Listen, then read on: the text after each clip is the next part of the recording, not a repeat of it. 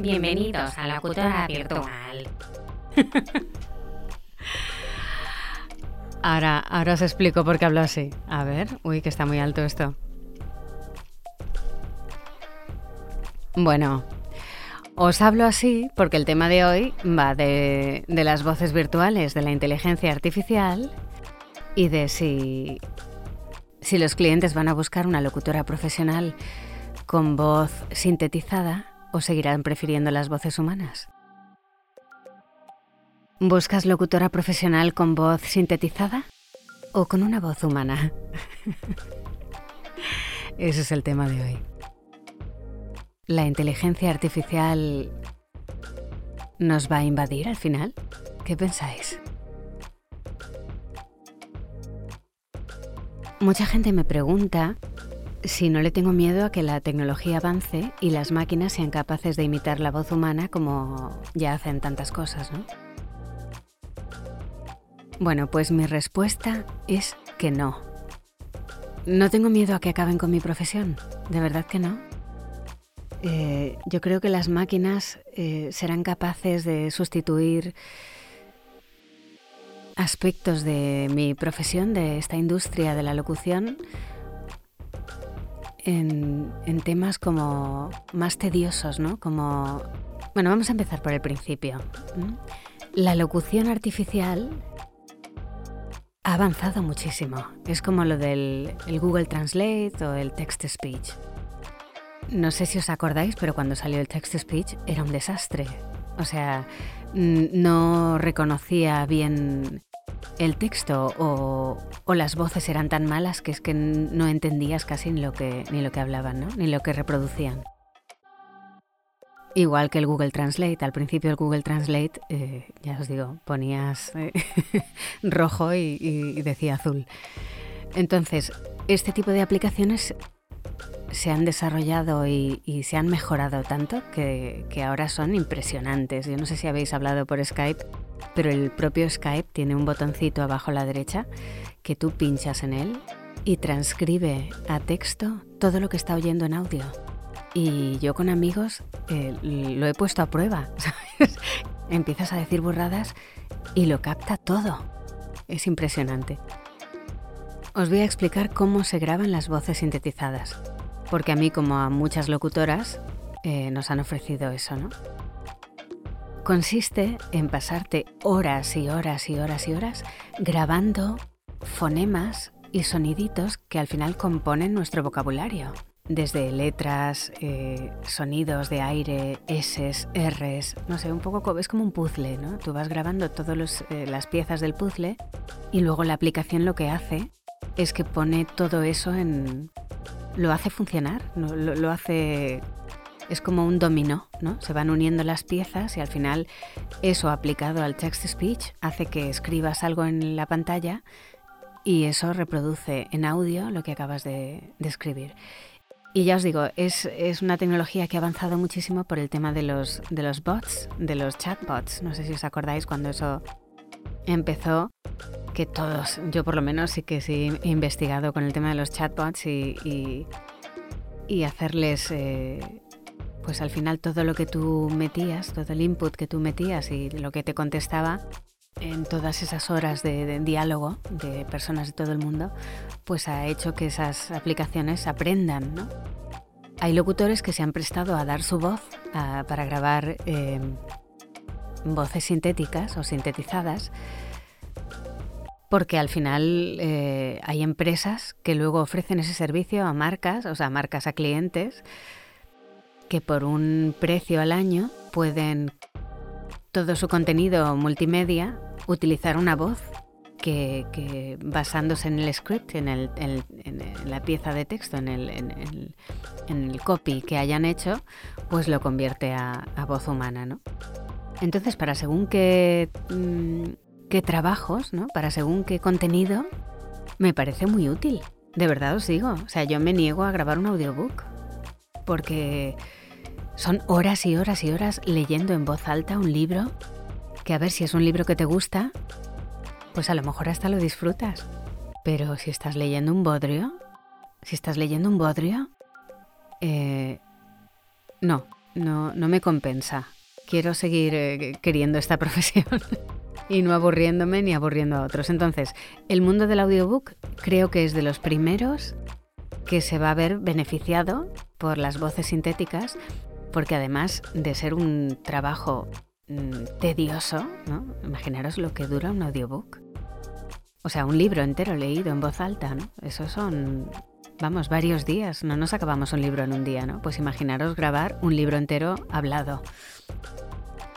Los audiobooks y luego también los audiodescriptivos, los, las audiodescripciones, que es algo súper útil para los ciegos.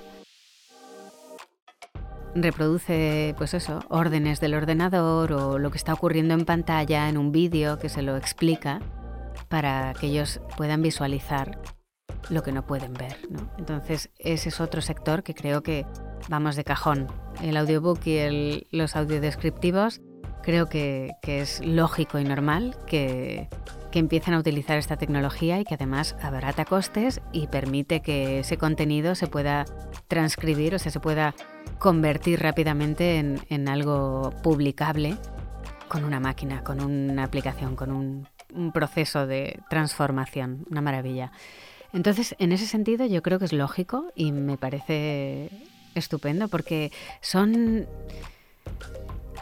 son trabajos, son contenidos que tampoco importa tanto mm, saber que, que, al final lo está grabando una máquina, ¿no? Aunque parta de una voz.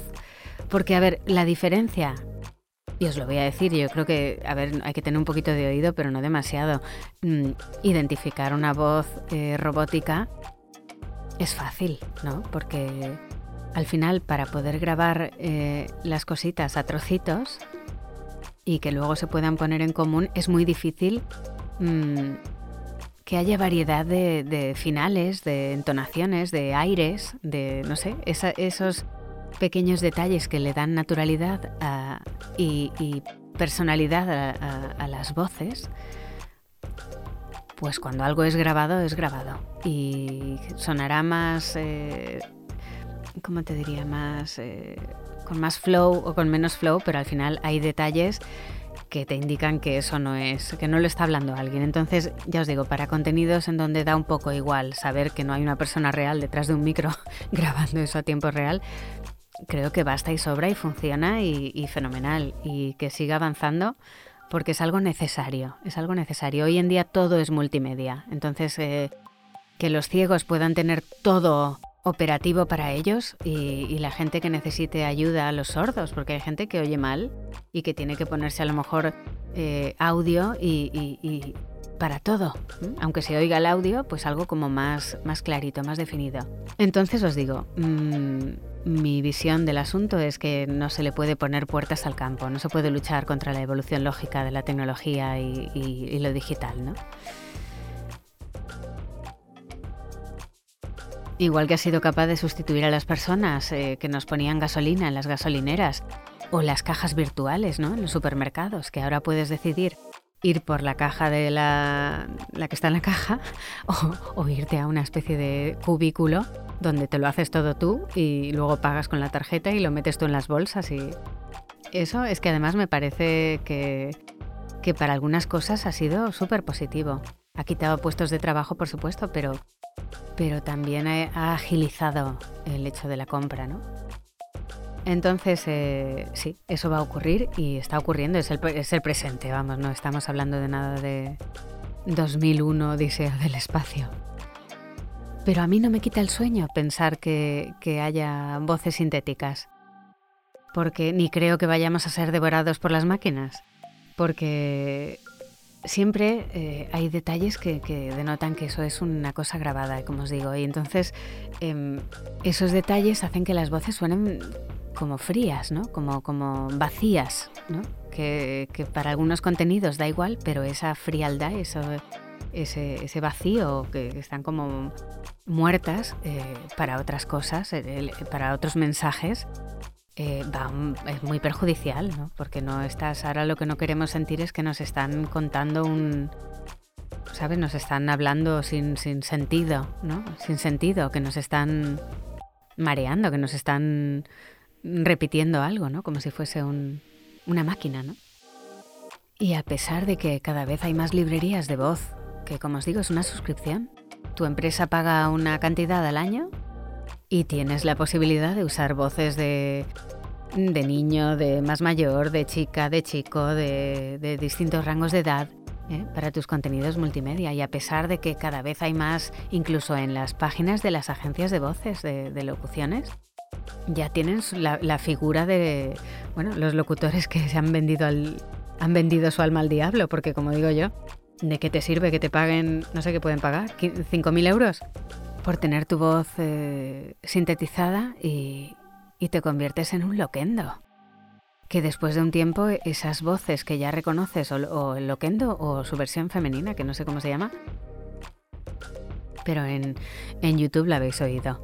Cuando no hay, no hay audio y, y pones la transcripción esta del, de la voz eh, que te habla, pues eso, hola, no sé qué, qué, qué, y, y eso es, después de un tiempo, yo creo que te pueden llegar a reconocer como la voz de la máquina, ¿no? Yo al de Loquendo, mm, miradlo en YouTube, ahí ya, le han hecho entrevistas y todo al hombre.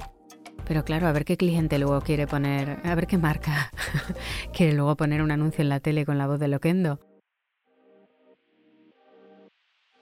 porque aunque no haga la voz sintética, eh, el timbre es él y se reconoce que es él. Así que mira, paso con el móvil, que nadie pensaba que eso iba a comerse el mercado y, se cargó el fijo. Paso con las tarjetas de crédito, que yo me acuerdo que hace, hace unos años decían, llegará un momento que no, no llevaremos dinero físico en el bolsillo. Bueno, pues os aseguro que yo a veces no llevo ni un euro para el carrito de la compra. Con los MP3, acordaros, que se cargó la industria de la música, en mi opinión, porque ahora no se venden discos porque eh, el pirateo de MP3 hace que, solo la gente muy honesta y que quiera invertir en el artista por, porque siga comiendo y siga vivo, eh, es el que compra MP3, pero es una es la selva. Entonces aterrizarán los marcianos y saldrán de sus naves locutores holograma virtuales con voces sintéticas. Pero los clientes de las grandes marcas seguirán queriendo tener una voz que dé personalidad de marca y que sea humana, como la mía. Para esos clientes, la locutora virtual siempre estará operativa. Para salvar a los locutores del planeta Tierra. Porque yo soy como la inteligencia artificial, pero más humana. bueno chicos, os mando un beso muy fuerte y a ver qué opináis vosotros. Si os gustan las voces tipo de inteligencia artificial, hacer la prueba ir a alguna página, ver, veros algún vídeo con una voz sintética y a ver si... Porque fijaros que yo he grabado muchos contenidos de realidad virtual en el que buscaban una voz tipo HAL. ¿Os acordáis la peli, no? Con una voz de, como de ordenador, pero, pero más humana, como soy yo. Entonces, eh, pero incluso para esos contenidos han querido que, yo, que una locutora real lo grabara. Porque claro, la humanidad no se puede, no se puede eh, imitar si no es real, ¿no? O sea, eh, precisamente las voces que son que te atraen, en el momento que te das cuenta que es un robot, hay como una especie de corte de rollo, ¿no? Es como si te enteras que llevas carteándote con un, con un bot, ¿no? Así que ya os digo, la locutora virtual, operativa para los clientes que sigan queriendo voces humanas. Que creo que de verdad los clientes que cuidan sus marcas van a seguir queriendo tener voces de marca que trasladen el mensaje desde la verdad, ¿no? desde la humanidad, no desde los ceros y los unos. Bueno chicos, os mando un beso muy fuerte desde, desde Marte. Un beso fuerte, chao.